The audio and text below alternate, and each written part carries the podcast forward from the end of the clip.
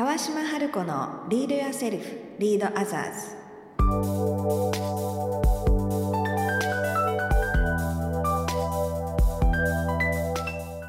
この番組は新時代を生きるリーダーのためにリーダーシップの高め方トップリーダーから学ぶマインドセットやスキルリーダーシップに関する世界の最新情報をお届けする番組です。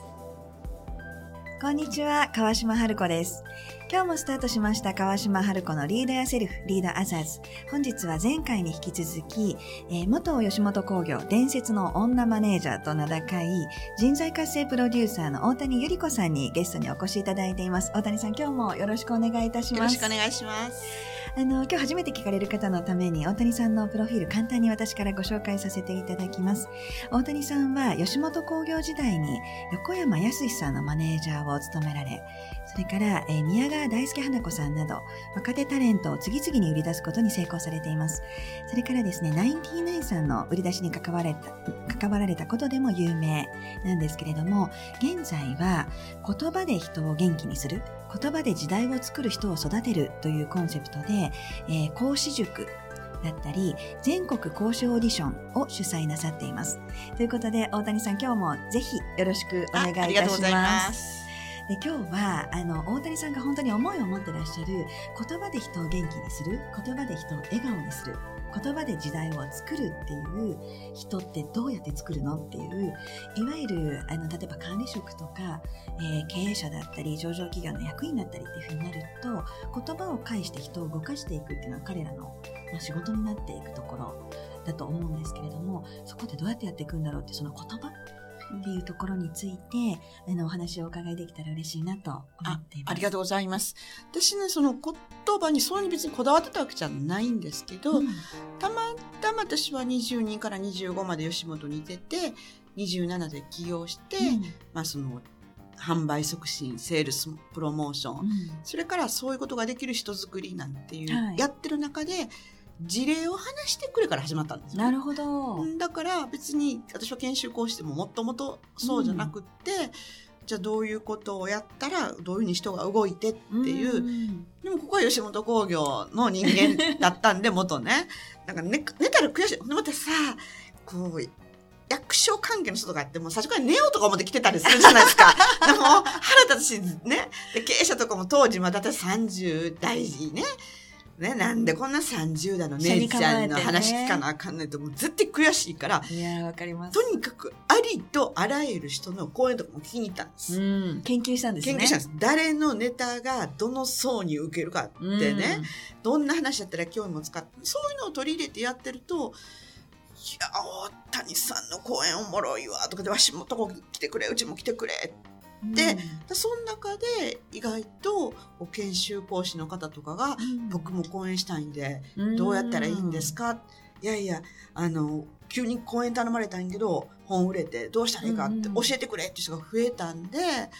じゃその人たちのためにっていうので、初めて講師を頼まれたら読む本、うん、今角川から出てるんですけど、はい、その初めて講師を頼まれたら読む本っていうのを書いたらそれがめっちゃ売れたんですよね。もういきなり16釣りとかで、うんうん、であこんなにみんな伝えることに困ってんねや、うん、ね、どう伝えたらいいか分かんないんだっていうので今そういう方たちのトレーニング。でその中で一番やめてもらってるのはまずパワーポイントを使うことなんですよ、うん、パワポに頼るなと、うん、ほんでパワーポイントが悪いわけじゃないんですよ、うん、演出としてどうしてもこのシーンを見せたいとかね、うんうん、この写真見せたい。この図を見せたい。それはいいんですけども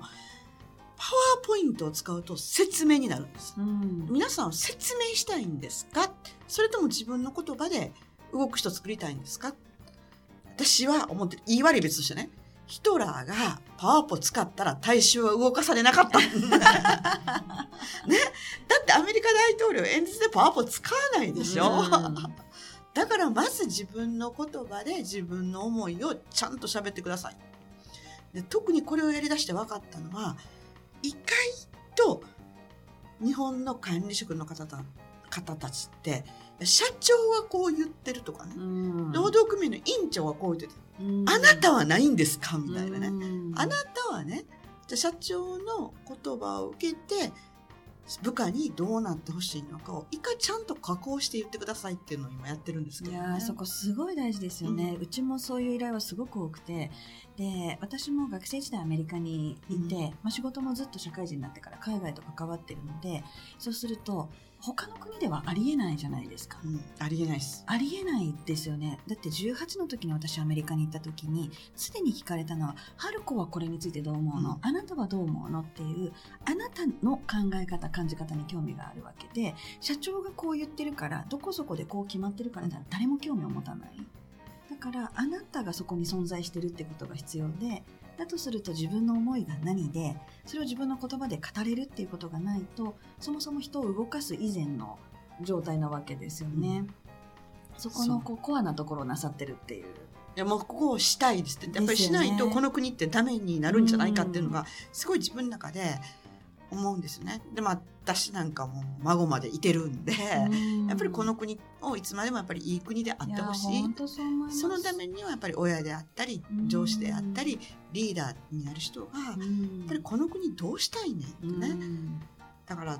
この間私橋本徹さんって私もともと自分の顧問弁護士だったんですよね。そうだったんですか？これ彼がね、もう今は全然あの彼のが顧問の上の人になっちゃったんですけど、でも彼の講演を聞いた時にやっぱり彼が言ってたのは本当その通りだね。もう桜を見る会も大事かもしれへんけど、あれもう検察に任しときゃいいねと。そして何よりも国民一人一人が選挙権でそんな政治が落としゃい。いやそういいね。で、待機児童問題、ね、地域に任せばいいねんと。もっと国会で話さなあかんことってありますよね、ね、環境どうすんねんとかね、それこそ世界を見据えて日本が何をしていかなきゃいけないの、もっとそういうことをちゃんとあの重慶すべきじゃないか私も本当にその通りだと思うし、なんかそういうことを伝えていきたいなってやっぱりね、でそんなんでやっぱり全国交渉辞書なんていうのをやってるんですけど、うん、これは何か私たちキャリア教育やっててあんまりにも子どもたちがいろんな世界があること知らない。で先生たちもいろんな仕事があることがわからない。だからまずそういうことを伝えたいなと思って自分の言葉で10分間プレゼンする人をね作っていこうって言って、まあ、全国交渉辞書なんていうのをやってるんですけどなんでこれやるかったらまさに言葉でちゃんと伝えないと信頼関係生まれない。いや本当そうですよね。あの言葉で人を動かす前にそもそも信頼関係がなければ、その人の言葉を聞く気もにもならないだろうし届かないですもんね。そうなんです、うん、でこれは私はもう一番学ばせられたのは、まあ、京都の京北町京北町っていうとこだったんですけど、うん、はい。まあ、町長が人材育成や、ね、で町長からのオファーは、まあ、京北町は京都市と合併すると、うん、大都市に負けない。人間づくり地域を作れる人間づくり、もう人口6000人の平均年齢6時の町です、ね、役場のとこの子に言われたんです。大谷さんアホちゃうかと。うちな残ってるメンバーみんなヤンキーか。元悪さしてたやつばっかりやで こんなメンバーに人材育成って通じるわけない。もうね言ったらですティーチなんかありえないです。ひたすらコーチング。君ら何したい？何やったらやってみたい？どんなことやったらチャレンジする？半年間ね口聞いてもらえなかったんですよね。でも6ヶ月経った時に俺らこんな街にしたいね。うん、出てきたんですね出てきたんです、うんうん、なんで私に喋ろうと思ったん？大谷さん聞いてくれようとしたからなるほど。その時初めて分かったんですあなんもええ話しても相手が聞く体制なんてなかったらあかんねんな、うん、で何のためのコミュニケね偉そうにコミュニケーション研修とかやってるけど何のためのコミュニケーションか。やっぱり相手に心を開いてもらうためのあくまでもツールやってんなってね、もうそこから彼らはね自分たちで行動を起こし始めて今はもう地域のリーダーですからねみんなね。うん、なんかそこってこう思いがあったりまだ発揮してないパワーがあったとしても、自分の思いを温泉掘るみたいにこう到達しないとどこにその力を向けていいかわからないみたいなのもあるんじゃないかと思うんですよ。いやそう本当そうなんです。だからそこを半年かけてずっと何したいんって聞いてくれてで大谷さんだったら自分の思いを話したいっていうふうに彼らがやっぱりそこを初めて開いたことで今そうやってリーダーになってるっていうのは。いやー面白いですよそうね。ねえ。元ヤンキーやったメンバーがね二十歳ぐらいのねこの間会うたらね大田さんこれからは人材育成です 君らから人材育成っていう言葉が出てくるのかいや人材育成は大事ですよ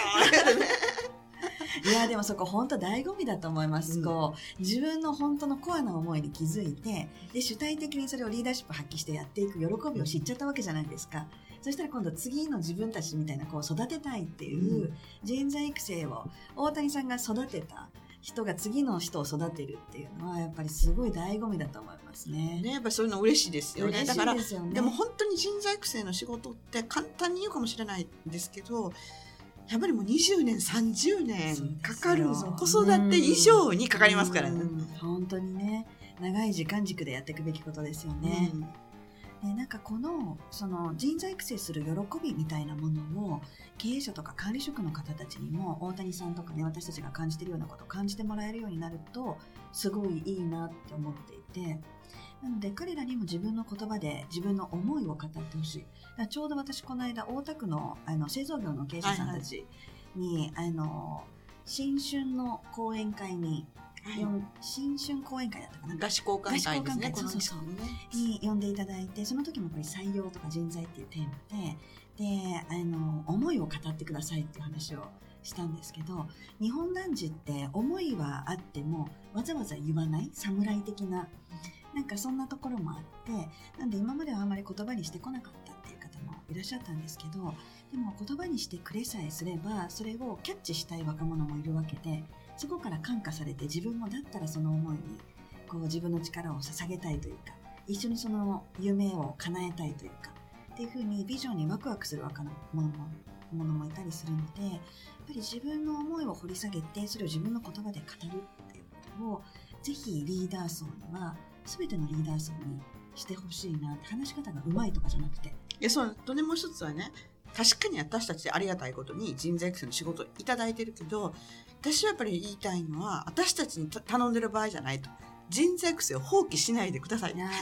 鮮明って新入社員研修ぐらいは自分たちでやってください、うー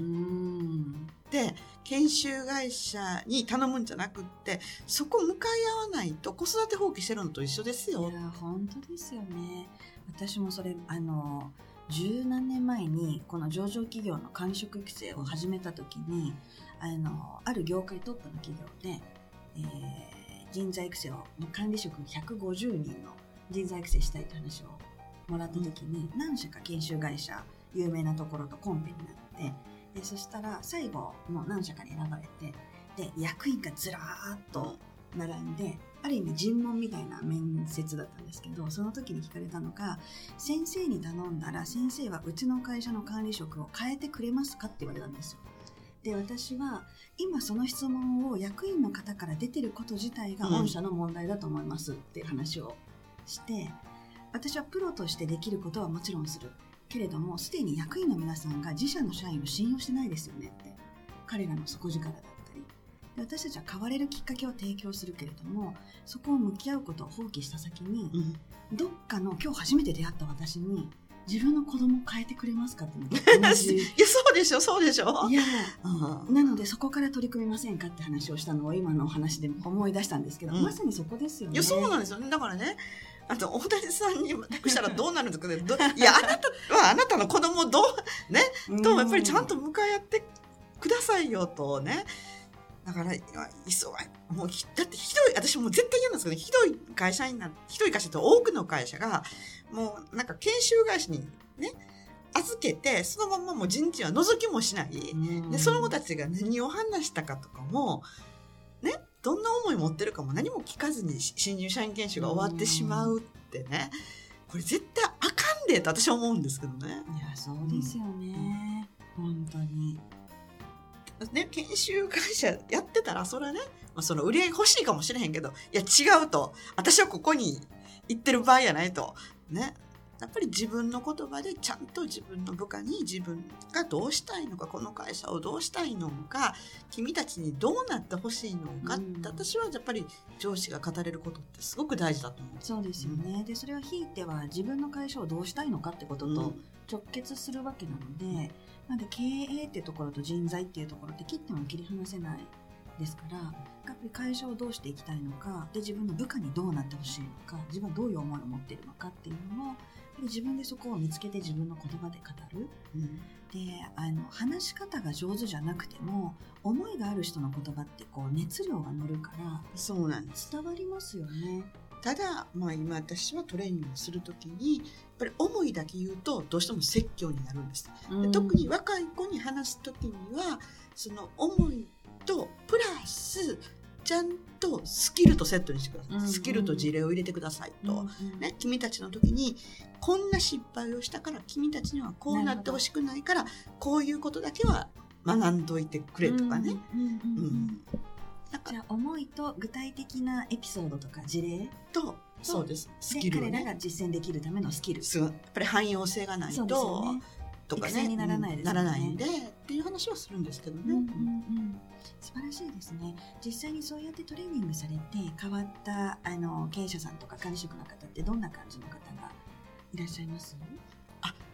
結構ねやっぱりね地域化してるメンバーってね意外と熱いんああわかります。わかるでしょ？わかります。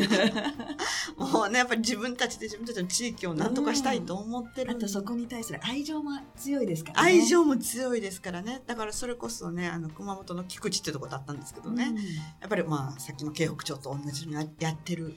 うちに、まあ、梅津市の梅田君って言うんですけどね。最初はもう全然人の話も聞けへんね。んなもうなんでこの姉ちゃんの話聞かないかんねんって言ってたやつがね、まあ、そのうちに「い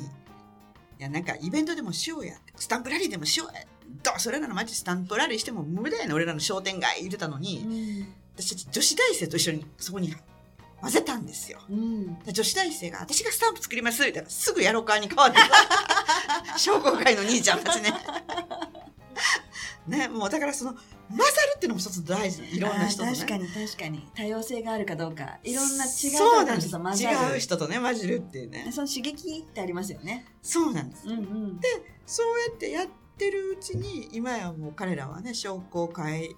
商工会の青年部のリーダーとかになってある日言い出したうん。や大谷さんさ俺さ2192番やねん」何？何？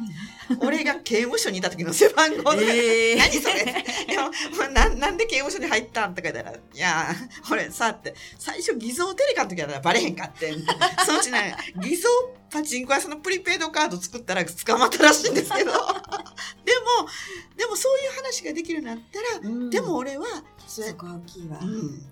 本当にあいつはろくでもないやつやって言われたけどほんま俺この町好きやうん。この町なんとかしたいねっって言ってる間に今やねその菊池の野菜とかをみんなに PR すんねんとかでね軽トラで朝一やりだしたりとかねうん。もういろいろね、うん。で動き出すとなんか相乗効果でね、確かに。うん。みんなが巻き込まれてくるじゃないですかリーダー、あのうん。本当にうん。だから巻き込み型のリーダーになるのに言葉とか態度って大事で、本当ですよね。だからぶっちゃけねわ私ここまで言うていいのかわかんないですけどね。意外と日本に多いのは口だけ出してうん。行動しなくって、うん。その口も俺がこれやりたいから一緒にやろうぜじゃなくって社長がや言ってるからこれやれだけ言って 自分動かない人がどんだけ多いかってこれは何で言うかっていうと今働かない上司ってネットで聞いたらものすごい出てくる、うん。働かない上司を本当に絶望してる部下がどんだけいるかっていうい。や本当ですよ。でそれリーダーって言わないでボスって言うんですよね。自分はでーんって座ってあの言葉だけ言ってで自分も乗っかってる椅子も含めて部下に引っ張ってもらうっていうだボスでリーダーは自分もみこし担ぐできたら最前線でっていうのがリーダーなのでやっぱりそういう上司のあり方を見て若者がどう感じるかってね、そうです。そうだからねそのいっぱい若い子たち喋ったらそれが大谷さん定年70になったら僕らもう絶対会社辞めます。いやもうなんかあの大谷さんのこの楽しそうにかつなんていうんですかね周りが元気になるような話し方ってなんかスキルを超えたところで実際に会って触れてみてほしいですねこのエネルギーに。ありがとうございまねす。そこから感じられる多分サンプルがあるかないかって大きいのでこういう人に触れてみることでまた刺激をもらう